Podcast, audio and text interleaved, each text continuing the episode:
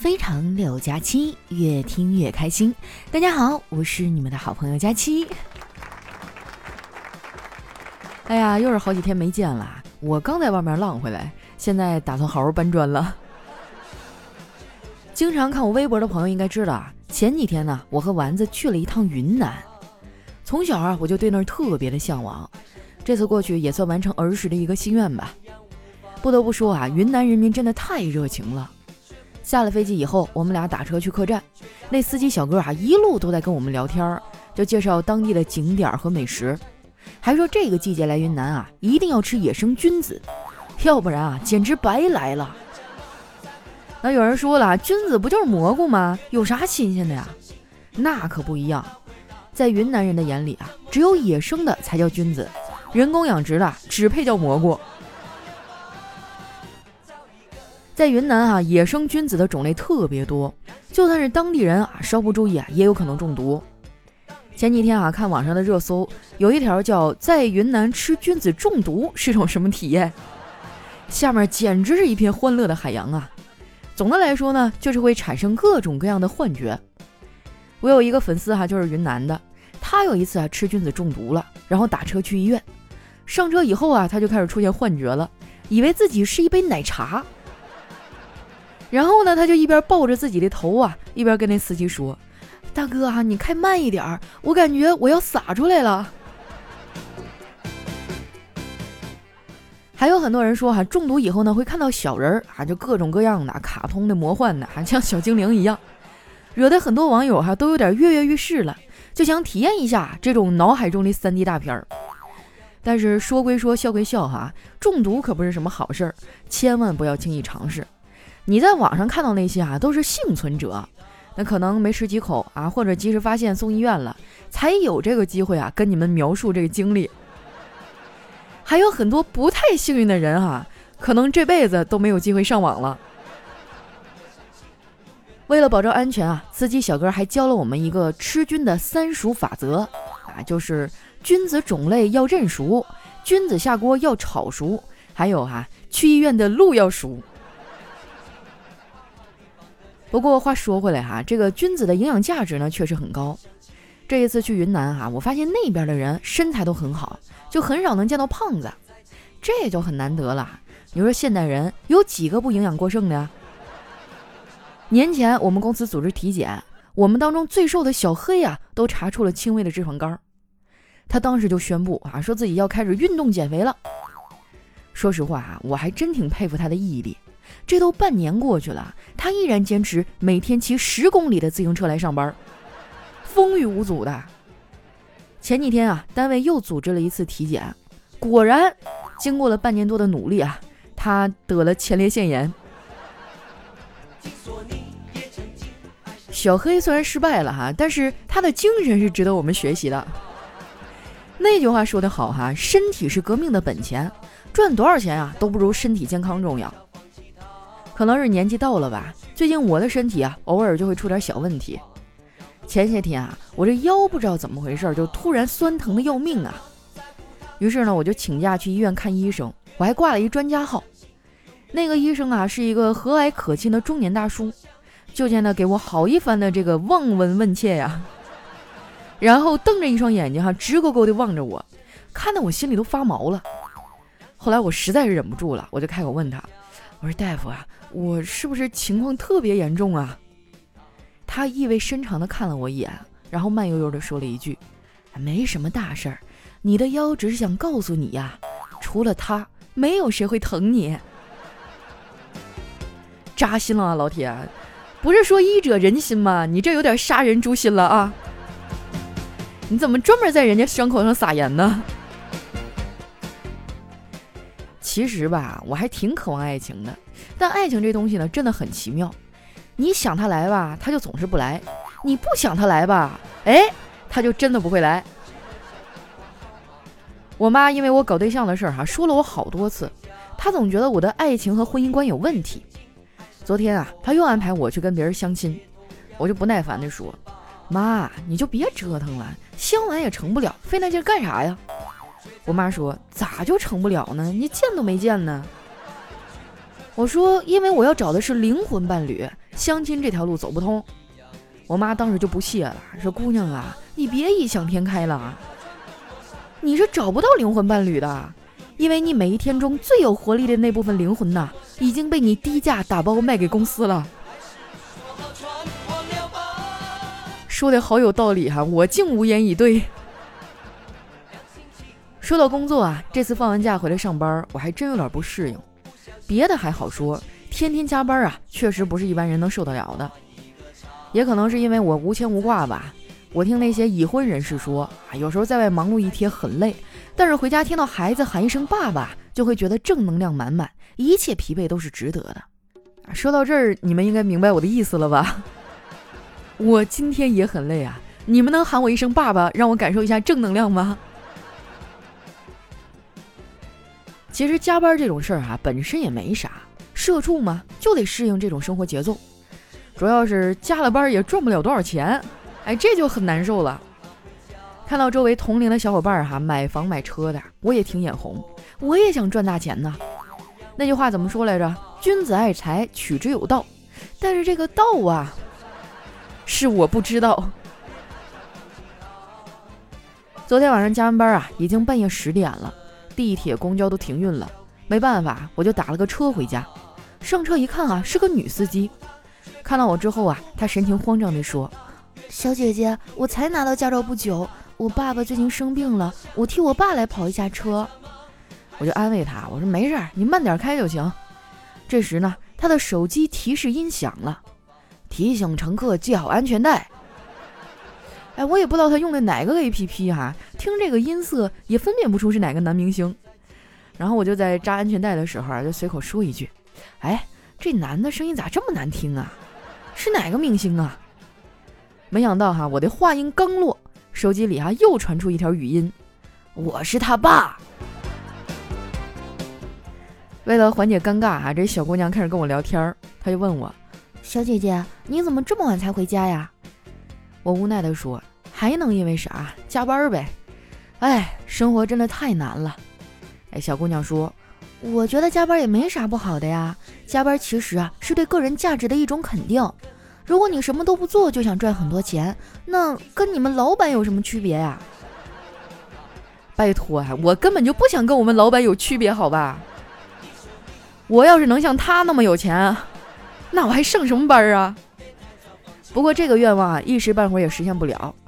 我现在也不想暴富啥的了，我就想能活得像猫一样啊。走着路呢，就突然觉得人生好累，然后就吧唧一声躺倒在地上。啥时候歇够了，啥时候起来。可能有些人会觉得，哈，说佳琪你怎么这么丧啊？我跟你说，在我们家最丧的就是我了。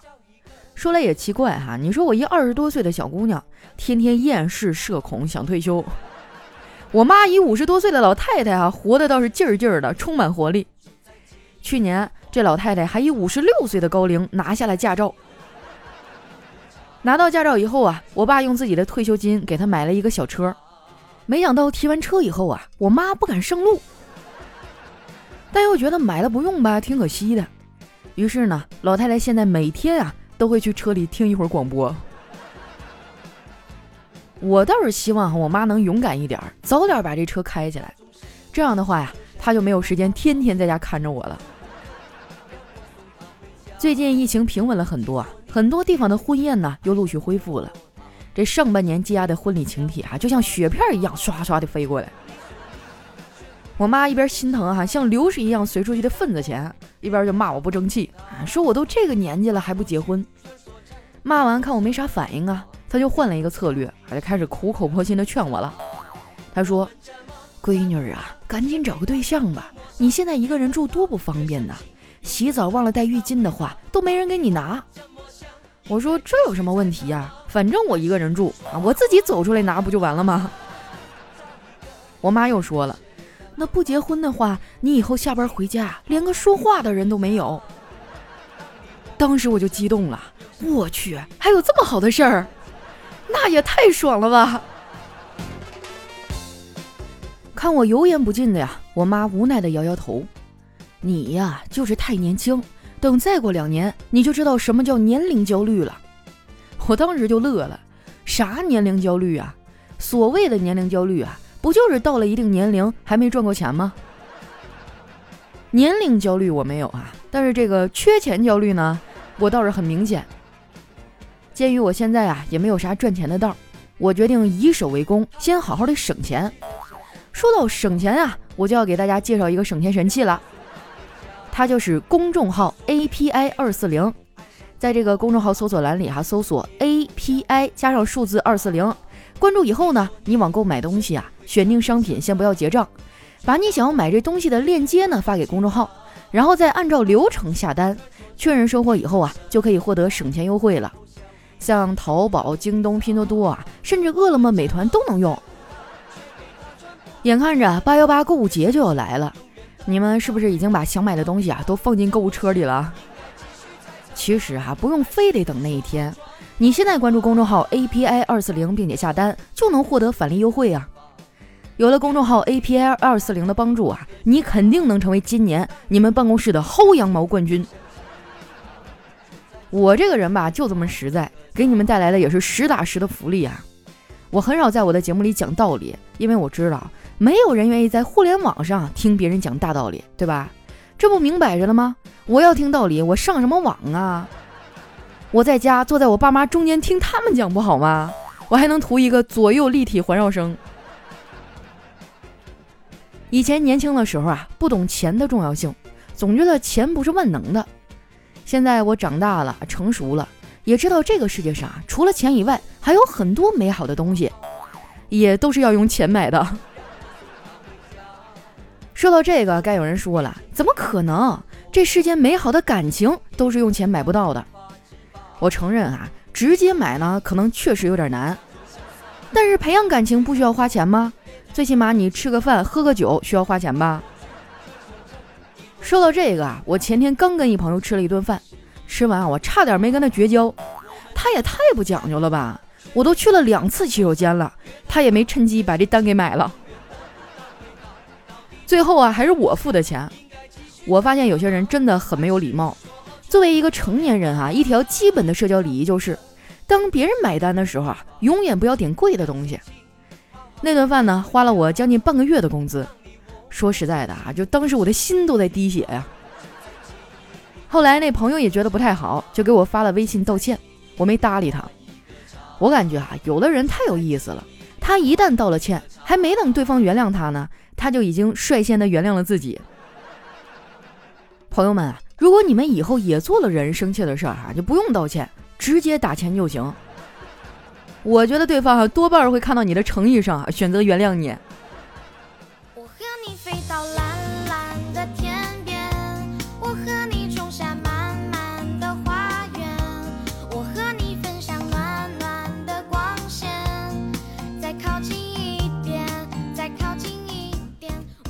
一段音乐，欢迎回来，这里是喜马拉雅出品的《非常六加七》。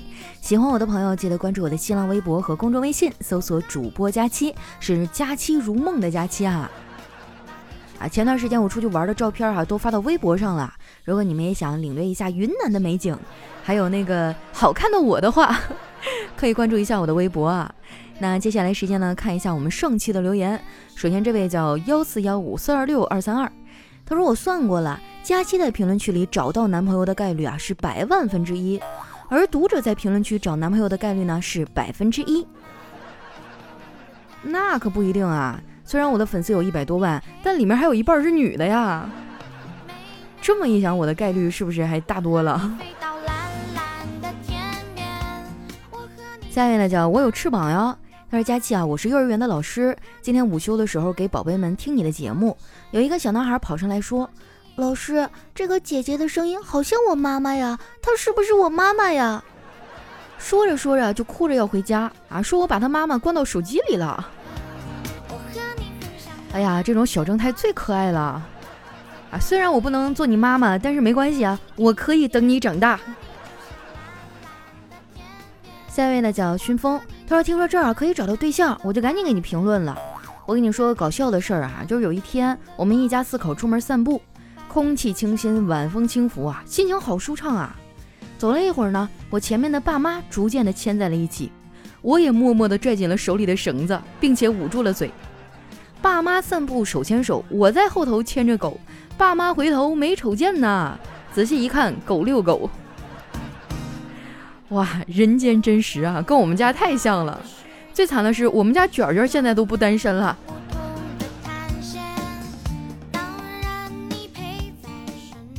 下面呢叫该网名无法显示。他说：“佳琪姐，你什么时候来我这儿开粉丝见面会啊？如果你来了，这几天你的伙食费我包了。”我们这儿有菜煎饼、辣子鸡、辣黑鱼、羊肉汤，还有很多好吃的。到时候我带着你，你带着钱，咱们俩好好的吃几天。我带着钱，我还用你？走开！我一个人吃两份不好吗？下面的叫小芳不芳，她说我单身，我是女生，我就想问一下，这节目还能找到对象吗？我在贵州省。贵州省单身的小哥哥来聊聊呗，我可爱又有趣呢。那肯定啊，喜欢听我们节目的妹子通常都不会很无聊。贵州省的小伙子在哪儿啊？关注一下啊，他的 ID 叫小芳不芳。下面呢叫梅小萌，她说佳琪小姐姐，听了你快两年了，有一次在无意间听到你的声音啊，感觉心都要化了。我呢是一个铲车司机，在工地上没日没夜的铲土，是你的声音陪我度过这种日复一日的枯燥生活。今天啊，鼓足勇气来给你留个言，也不知道你能不能看到。还有啊，我老婆怀孕了，你可真厉害呀，佳期。预产期是明年一月，佳期你要保佑她平安出生啊。不是这个，你老婆怀孕了，怎么是我厉害呢？这事儿我没参与啊，幸亏我是个女的哈，要不然估计我就要挨揍了。嗯，明年一月份是吧？那应该是哪个星座？双鱼座。希望你的宝宝平安出生啊！到时候别忘了过来报个喜，然后我们大家帮你谋划一下，叫个什么名字好。下一位呢，叫佳期的人，他说：“佳期姐，最近有件事儿呢，一直困惑着我，想让你给我支个招。就是呢，我最近喜欢上一个人，也跟他表白了，可是他的家人死活都不答应，特别是她老公啊。”表现得更为激烈，哎，你教教我，我该怎么办呢？哎呀，这种破坏人家庭的事儿，咱可不能干啊！你说评论区里这么多优秀的小姐姐，你随便领一个也比她强啊！再不济的话，你考虑考虑我，虽然我现在有点胖吧，但是我将来肯定会瘦下来的。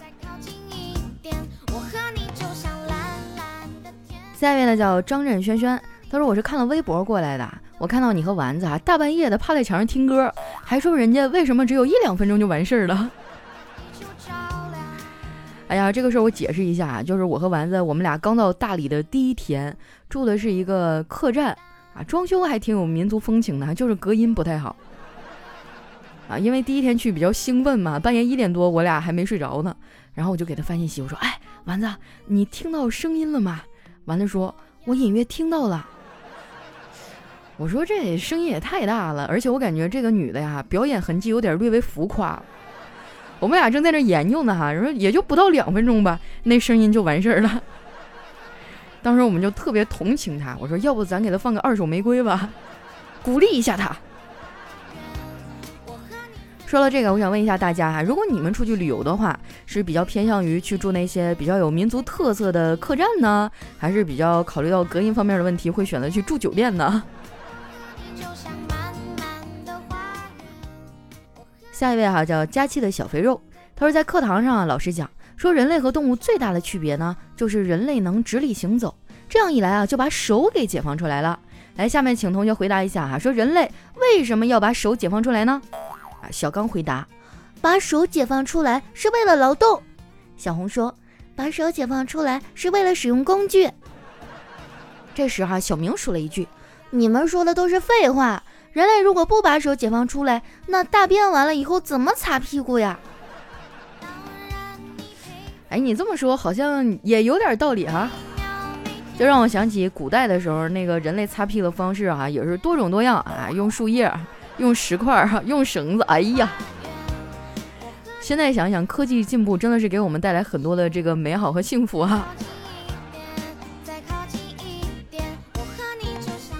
下面呢叫一撇一捺默写牵挂。他说：“刚才啊，公司停电了，插完电卡呢，就只有大概十块钱儿。然后领导正好要出去啊，说顺便去交电费。临走前还嘱咐我们大家把没必要的电器都关一下，就这么点电了，要用在刀刃上。一个多小时以后，领导回来，发现我们一个个的把电脑都给关了，靠在椅背上舒舒服服的吹空调。领导，没必要的电器我们真的都没有开呀。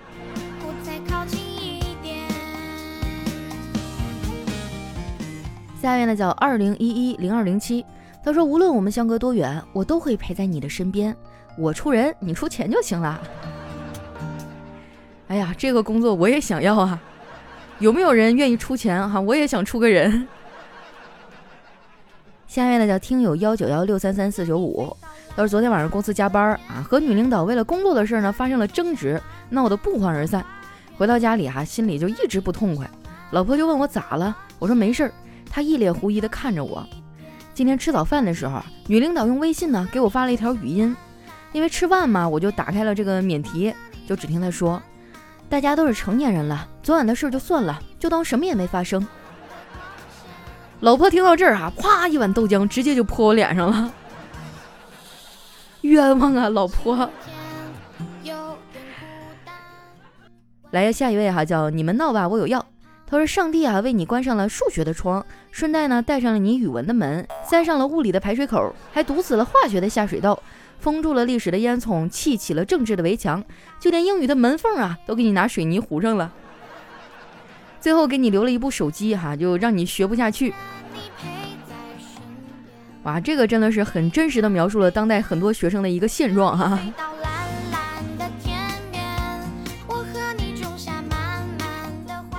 下面呢叫知了，他说在咖啡厅里啊，这个美女服务员走过来说：“先生，这里不让抽烟。”我站起来往前走了两步，我说：“那这儿呢？这儿也不行。”我失望的摇摇头，又走了几步，试探的问：“这里总行了吧？” 不好意思，这里也不可以。然后我就沮丧的往左挪了几步，已经不抱希望。我说：“这里也不可以吗？”服务员说：“你都抽完了，你还问我？”那这个店真的是挺宽宏大度的啊！现在我们这边很多的店里，你抽烟直接就罚款。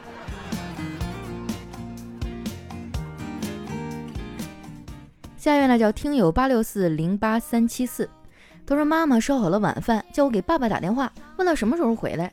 打完以后啊，妈妈问你爸说啥呀？我说一个阿姨接的。我妈当时眉毛就立起来了，阿姨？他说啥？我不紧不慢的说。您所拨打的电话不在服务区。幸亏你接话快哈，要不然你爸今天晚上就凶多吉少了。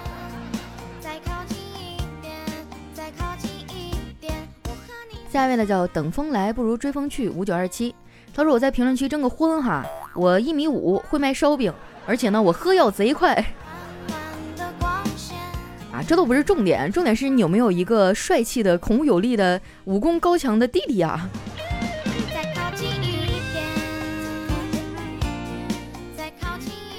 下一位呢叫听友二四七九幺八三零七，他说最近啊我得了一种病叫穷病，需要以下药品才能救啊，你们看看有没有哈，能不能拿出来救我一命？药名呢叫人民币，昵称 money，制造商中国人民银行，主治功能各种疑难杂症，适用人群贫穷患者，用法及用量外用随便用，不良反应呢就是用多了头痛啊，这个没有的话心痛。来看一下我们的下一位啊，叫小月月哟。他说：“如果你二十六岁啊想要一个孩子，那你二十五岁呢就要把他生下来；二十四岁啊就应该怀孕，怀孕之前呢再谈两年的恋爱。那你二十二岁啊就应该结婚，订婚和见家长需要一年的时间吧，然后再花两年的时间谈恋爱。那么你十九岁啊就应该选好人选，然后花一年的时间去见这个人，再花一年的时间去培养感情。那你十七岁就应该和他在一起了，在一起经历一年的分分合合。所以，哎，好了好了，我知道了。”所以我已经严重的拖慢进度了，是吗？下一位呢叫心碎花，他说今天啊去老丈人家，什么彩礼呀、日期都谈好了。晚上呢和老婆羞羞的时候，老婆就问我，今儿怎么这么温柔了，不像平时那么野蛮了。我说，呃，怎么说呢？自己的东西嘛，总是要爱惜的呀。下面呢叫鱼鱼鱼鱼鱼鱼鱼鱼啊！首先我声明一下，不是我磕巴啊。这个 ID 就是这样的。他说有一天哈，佳期和丸子一块去游泳，丸子呢趴在分水道那个浮起来的球上，就很高兴地说：“佳琪姐，你看这东西浮力好大呀，我都能浮起来了。”啊，然后佳琪说了：“其实啊，你不用靠那个，吸口气儿你就浮起来了。”丸子不服气，就松开了手。果然，佳期就错了啊，因为丸子还没吸气就浮起来了。我跟你说，你这么编排他，一会儿你可要挨揍了啊！丸子最近上班天天都带着菜刀呢。来看一下我们的最后一位啊，叫孟宁花。他说：“小红啊，三十岁了都还没有对象，最近呢还得了糖尿病，他整天闷闷不乐，还坐在窗台边看外面。他妈妈看了啊，心疼坏了。”于是呢，给他买了一条小狗。过了一段时间啊，小红虽然糖尿病还没治好，但是她的情绪呢，明显是越来越好了。反而那只小狗啊，整天坐在窗台边闷闷不乐地看着外面，偶尔打开嘴巴呀，还能看到它的蛀牙了。我的天哪，这个也太污了吧！以后这种段子不要留啊，真的是让我浮想联翩。好了，那今天留言就先分享到这儿了。喜欢我的朋友呢，记得关注我的新浪微博和公众微信，搜索“主播佳期”，是“佳期如梦”的佳期。有什么好玩的段子呀，还有想对我说的话，可以留在节目下方的留言区。那今天咱们的节目就先到这儿啦，我们下期再见。再靠近